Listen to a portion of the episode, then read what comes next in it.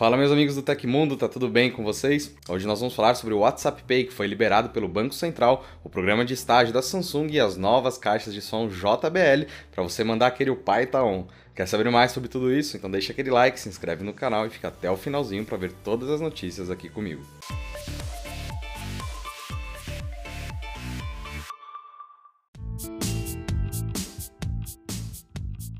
Em um evento online realizado na quarta-feira, dia 2, a JBL apresentou uma série de novidades para suas linhas de fones de ouvido e caixas de som que atendem a diferentes necessidades. No caso dos fones, o Clube Pro Plus é o mais sofisticado, contando com cancelamento de ruído adaptável, controles por toque, suporte ao Google Assistente, conexão independente de cada lado, carregamento sem fio e autonomia de 8 horas, além das 24 horas fornecidas pelo estojo. Entre os alto-falantes, o destaque vai para o JBL Party Box On The Go, com potência de 100 watts, 6 horas de bateria, microfone sem fio e alça de ombro para transporte. Com tamanho e potência maiores, a Party Box 310 tem saída de 240 watts, 18 horas de autonomia e um conjunto de luzes mais poderoso. Há ainda os modelos Go 3 e Clip 4, mais compactos, e a Extreme 3, mais robusta, todos eles com Bluetooth 5.1 e porta USB-C. Os novos fones e speakers da marca chegam às lojas entre setembro e dezembro deste ano, dependendo do modelo, ainda na previsão de lançamento aqui no Brasil.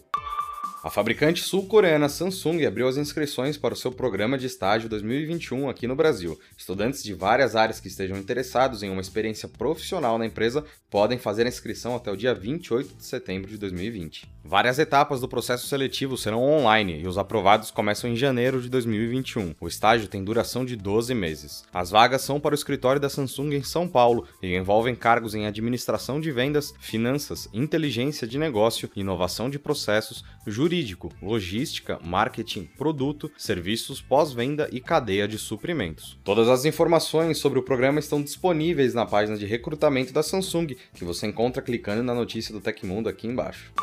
Pesquisadores da Universidade de Agricultura e Tecnologia de Tóquio avançaram no desenvolvimento de hologramas funcionais. Eles foram inspirados pelos primeiros projetores cinematográficos e pelo R2D2 naquela cena de Star Wars Uma Nova Esperança, em que a então princesa Leia Organa envia um pedido de socorro a Obi-Wan Kenobi. Foram utilizados nanomateriais de metasuperfície capazes de manipular a luz de forma única, segundo a pesquisa. Assim, foi possível desenvolver um holograma de verdade com a Terra girando em seu eixo como exemplo. As metasuperfícies envolvem padrões repetidos muito pequenos em escalas menores que o comprimento de onda da luz, dizem os pesquisadores. Assim, alterando o caminho da luz, foi criado um loop de 48 quadros da Terra girando. É algo simples, com limitações, porém funcional. Para criar os 48 quadros simulando a rotação do planeta, foi utilizada uma impressora de litografia por feixe de elétrons. Esse projeto específico demorou 6 horas e meia para ser desenhado e se trata de algo curto e em loop. O filme holográfico em si é reproduzido com uma taxa de 30 quadros por segundo. Os pesquisadores ainda calculam que um filme holográfico de 6 minutos levaria mais de 800 horas para ser desenhado. Muito louco tudo isso, né? Já pensou como vão ser as chamadas em holograma no futuro? Dá sua opinião aí embaixo.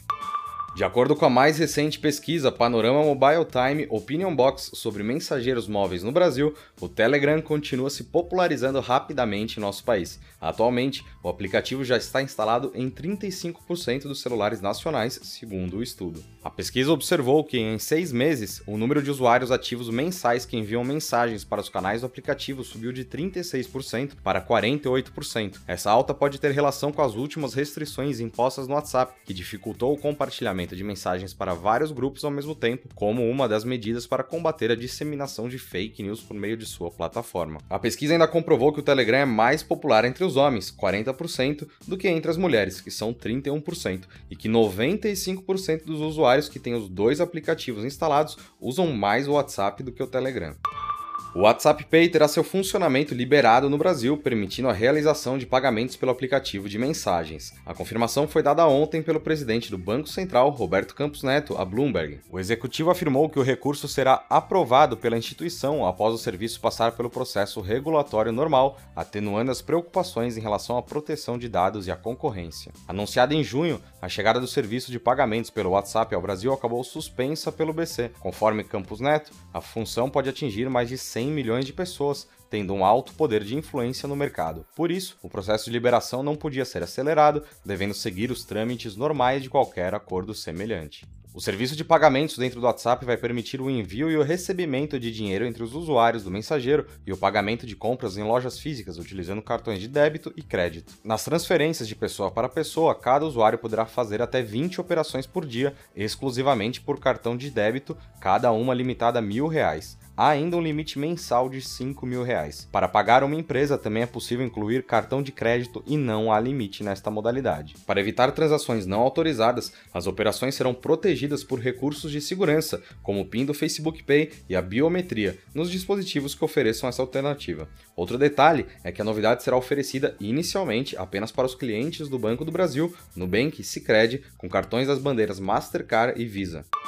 Aconteceu na história da tecnologia. Em 3 de setembro de 1995, o site de leilões online eBay é lançado como Auction Web por Pierre Omidyar. O primeiro item vendido, um apontador laser quebrado, não era para vender, mas sim apenas para testar o novo site que começou como um hobby. Hoje sabemos o tamanho todo que tem o eBay.